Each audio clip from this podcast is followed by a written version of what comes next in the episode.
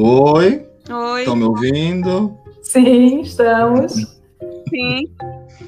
Pessoal, vocês que nos ouvem, esse é o Não Apague o Quadro Hora do Recreio, um podcast da página do, no Facebook e do perfil no Instagram do Não Apague o Quadro. Procurem a gente lá e sigam o nosso trabalho. Como é que vocês estão, meninas? Em plena pandemia, trabalhando nas escolas firmes e fortes? Sobrevivendo, né, Flávio? Eu acho que esse é o é a palavra que define, né? No momento que a gente está passando, um momento atípico, complexo, de riscos para todos nós, né? É, pais, estudantes, professores, funcionários, e a gente está tentando, né, se organizar nesse ambiente é, de muitos riscos para todos. Estamos né, vivendo um dia de cada vez, como a Camila falou, né? Conforme os desafios vão surgindo, a gente tenta se adaptar, né? É. A gente tem duas, duas coisas acontecendo, acho que simultâneo, né? Que é o, o enfrentamento da pandemia, que também acontece nas escolas, né? A gente tem todos os protocolos e também assim, ó, o nosso abraço final, né, com o computador, eu acho porque falava-se né, que ia chegar um momento em que não dava de retroceder, que a gente ia ter que aceitar a informática na educação, e de repente esse momento chegou. É o que a gente está vivendo agora, né?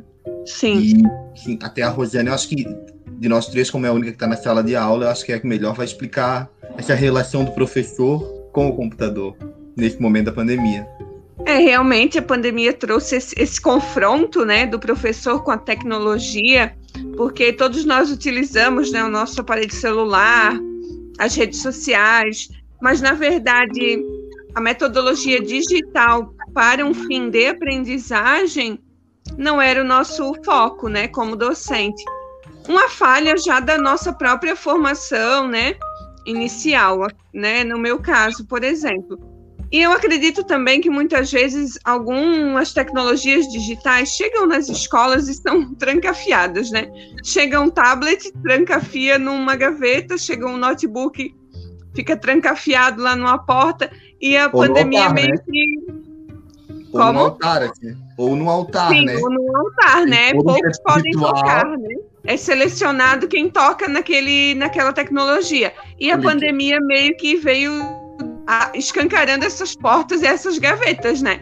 Então, a, foi um, um momento de das escolas, né, terem que se adaptar e, e, ver o que tinham de tecnologia e os professores também tiveram esse confronto aí de, de ter que fazer uma formação em poucos dias de, de vários aplicativos e vários usos diferentes, né? Ah, foi muito produtivo também, né? Como docente, eu aprendi muitas coisas. Hoje eu domino várias coisas que eu não dominava e, e vejo que também tem um lado positivo de poder integrar, né? Isso na sala de aula, poder somar na aprendizagem do, dos estudantes, né? E também, é, outra coisa que a gente viu ano passado é que muitas coisas não deram certo no ensino remoto. E, e, e, essa reflexão, né, de, de, apontar os nossos erros, né, como, como docentes, como educação, a gente chegou num, num ponto que, que voltar ou voltar era a opção, porque do jeito que estava uhum. também estava complicado, né? É, mas o problema é que a, a organização foi tão errada que voltamos no pior momento possível. É, se, se tivesse sido organizado ano passado, para a gente voltar, né? Quanto ainda estava é, não com tantos casos, tantas contaminações e tantas mortes, é, e agora estarmos, né, no ensino remoto, talvez as coisas teriam sido muito diferentes. Mas como não teve essa organização, né, da governamental, é, estamos nesse momento agora temos que, eu acho que, que, que, a educação só de forma remota é complicada, eu acho que, que o sistema híbrido, né, como está sendo chamado, tempo é um caminho. No nosso estado, né? Isso, é um caminho, mas o tempo casa e o tempo escola é só para o estudante, não para funcionários e professores, né? Então também é complicado. E eu acho que tem que ter um equilíbrio entre isso, nem 8 nem 80, nem totalmente remoto, nem totalmente presencial, e quando é, estiver muito perigoso, é, teríamos que estar em casa ou vacinados. Nenhuma das duas opções nos contempla. Eu, eu trabalho na secretaria, não trabalho na sala de aula, mas eu ando com muito medo, assim. Quando a gente, porque a gente tem aqueles momentos de lápis, né, que a gente esquece da pandemia, não é? Aí de repente tu pega um documento sem uma luva, ou tu dá aquela bobeada, né? Ah, leva a mão no olho.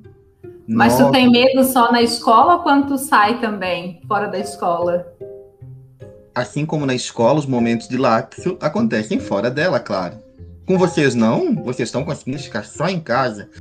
Não, eu saio, não, saio também, com certeza. Só que eu sempre tenho muito medo, assim. É, quando eu tô fora de casa, a minha, a minha consciência está dizendo sempre assim, tá em alerta vermelho, sabe?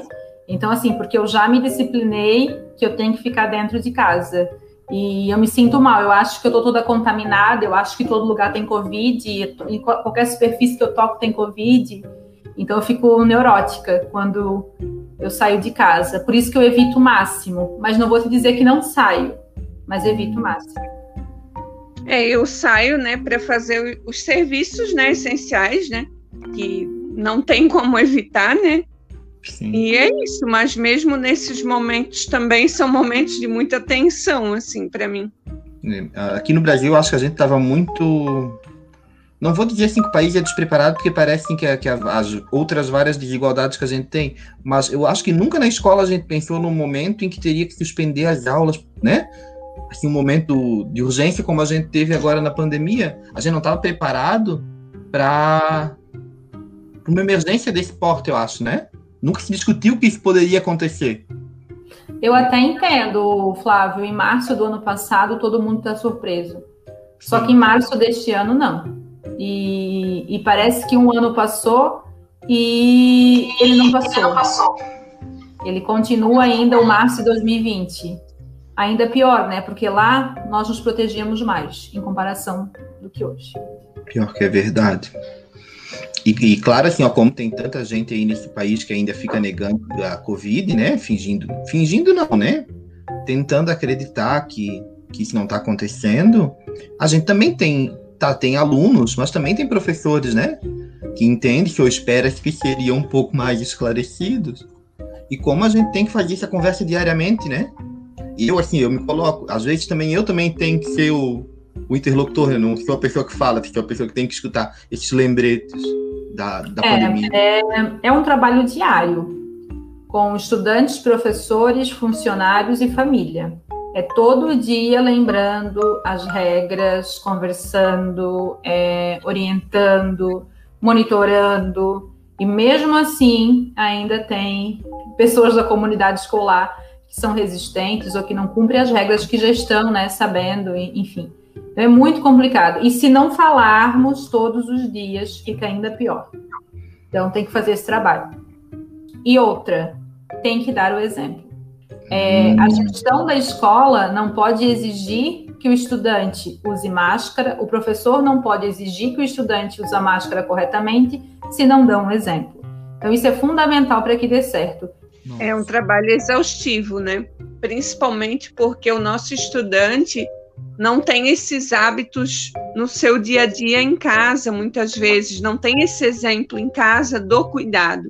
Então, quando ele chega na escola e ele se depara com todas essas regras, muitas vezes ele não sabe como cumprir elas adequadamente. Por isso que esse trabalho de, de ter esse, essa monitoria e esse exemplo é tão importante. De fato. Mas eu, eu ainda tenho um pouco de esperança, né? Eu tenho esperança num Brasil melhor, eu tenho certeza que vocês também têm. Então, a Rosane faz o fechamento de novo, Rosane, que a Rosane já fez do primeiro episódio, ficou tão legal. E deixa eu só falar uma coisinha antes dela fazer o fechamento. Eu tenho muita esperança de um Brasil melhor, mas não com é, as pessoas é, que hoje estão gerindo o Brasil. A gente precisa também, a gente precisa também pensar nisso. Ter, é, ah, é muito pessimismo, é não. É, a gente tem que ser realista e consciente. Os nossos líderes têm que dar o exemplo e fazer o que é correto. Se não estão fazendo, temos que pensar melhor na hora de escolhê-los.